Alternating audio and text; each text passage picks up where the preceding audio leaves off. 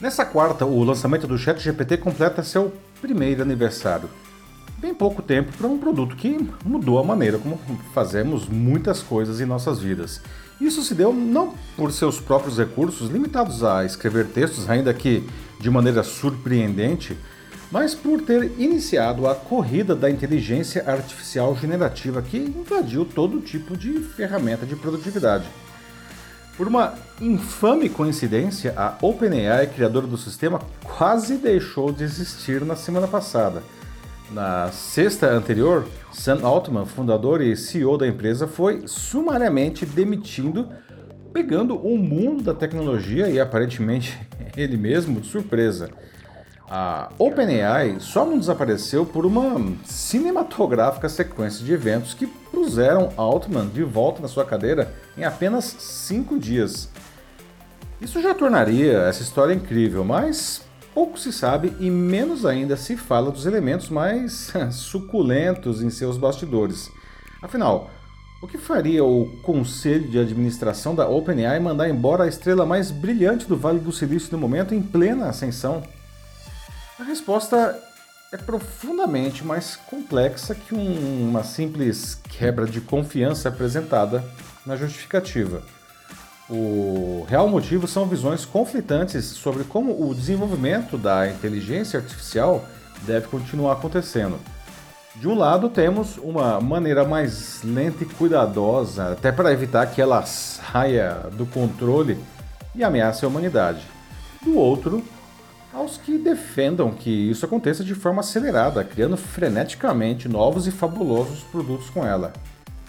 De qual grupo você faz parte? Né? E o que há por trás de tudo isso? Eu sou Paulo Silvestre, consultor de mídia, cultura e transformação digital, e essa é mais uma pílula de cultura digital para começarmos bem a semana, disponível em vídeo e em podcast.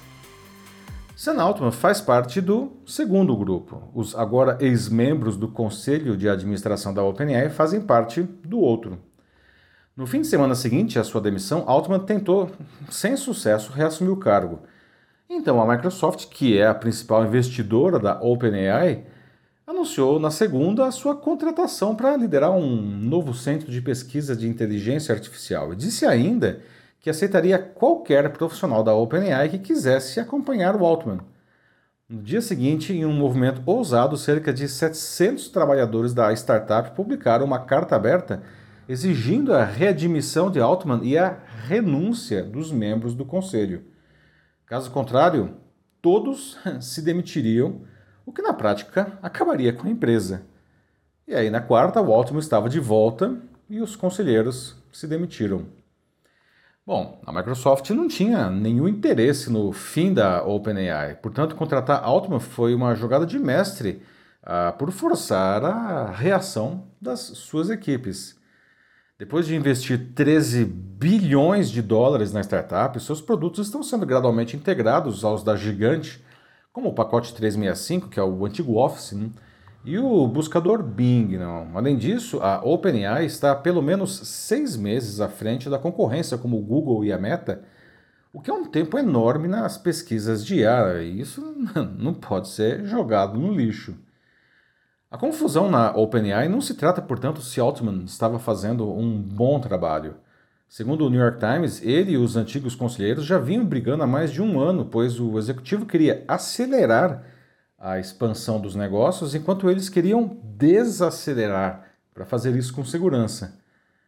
Vale dizer que a OpenAI foi fundada em 2015 como uma organização sem fins lucrativos para construir uma superinteligência artificial segura, ética e benéfica à humanidade. Mas a absurda capacidade de processamento que a inteligência artificial exige levou à criação de um braço comercial do negócio em 2018. Bom, o Altman sempre disse que buscava o desenvolvimento de uma inteligência artificial geral, ou IAG, um sistema capaz de realizar qualquer tarefa por iniciativa própria, até mesmo se modificar para se aprimorar. Isso é muito diferente das, das IAs existentes, né, que realizam apenas um tipo de tarefa e dependem de serem acionadas por um usuário. Alguns pesquisadores afirmam que a IAG, que superaria largamente a capacidade cognitiva humana, jamais existirá. Outros dizem que já estamos próximos dela. Na semana passada, a OpenAI deu mais um passo nessa busca com o anúncio da Q-Star, ou Q-Estrela, em tradução livre, né? uma IA ainda mais poderosa que as atuais. E esse sistema pode ter contribuindo para a demissão do Altman.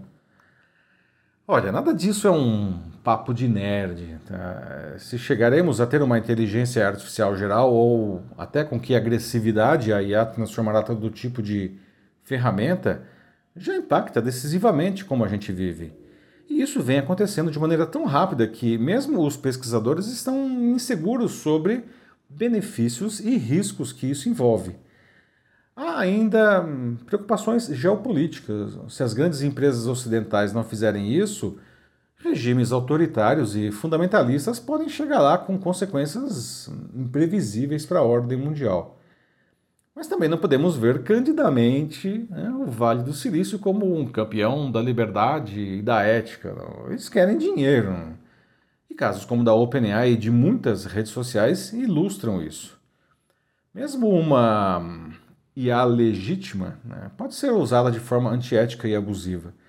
Acabamos de ver isso na eleição presidencial argentina, com os candidatos usando essas plataformas para se comunicar melhor com seus eleitores, mas também para criar imagens depreciativas dos concorrentes. O mesmo deve acontecer aqui nas eleições municipais de 2024, tanto que o Tribunal Superior Eleitoral já busca como coibir essa bagunça. Não?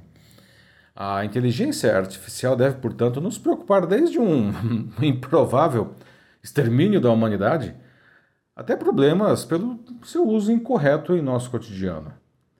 Os robôs eles têm leis para que não se voltem contra nós, propostas pelo escritor Isaac Asimov em 1942. São elas: um robô não pode ferir um ser humano ou, por inação, permitir que um ser humano sofra algum mal. Um robô deve obedecer às ordens que lhe sejam dadas por seres humanos, exceto nos casos em que entre em conflito com a primeira lei. E um robô deve proteger sua própria existência desde que tal proteção não entre em conflito com a primeira ou segunda leis. E mais tarde ele acrescentou a Lei Zero: né? um robô não pode causar mal à humanidade ou, por omissão, permitir que a humanidade sofra algum mal elas parecem suficientes, né? mas são apenas uma ideia, né? enquanto a IA é uma realidade.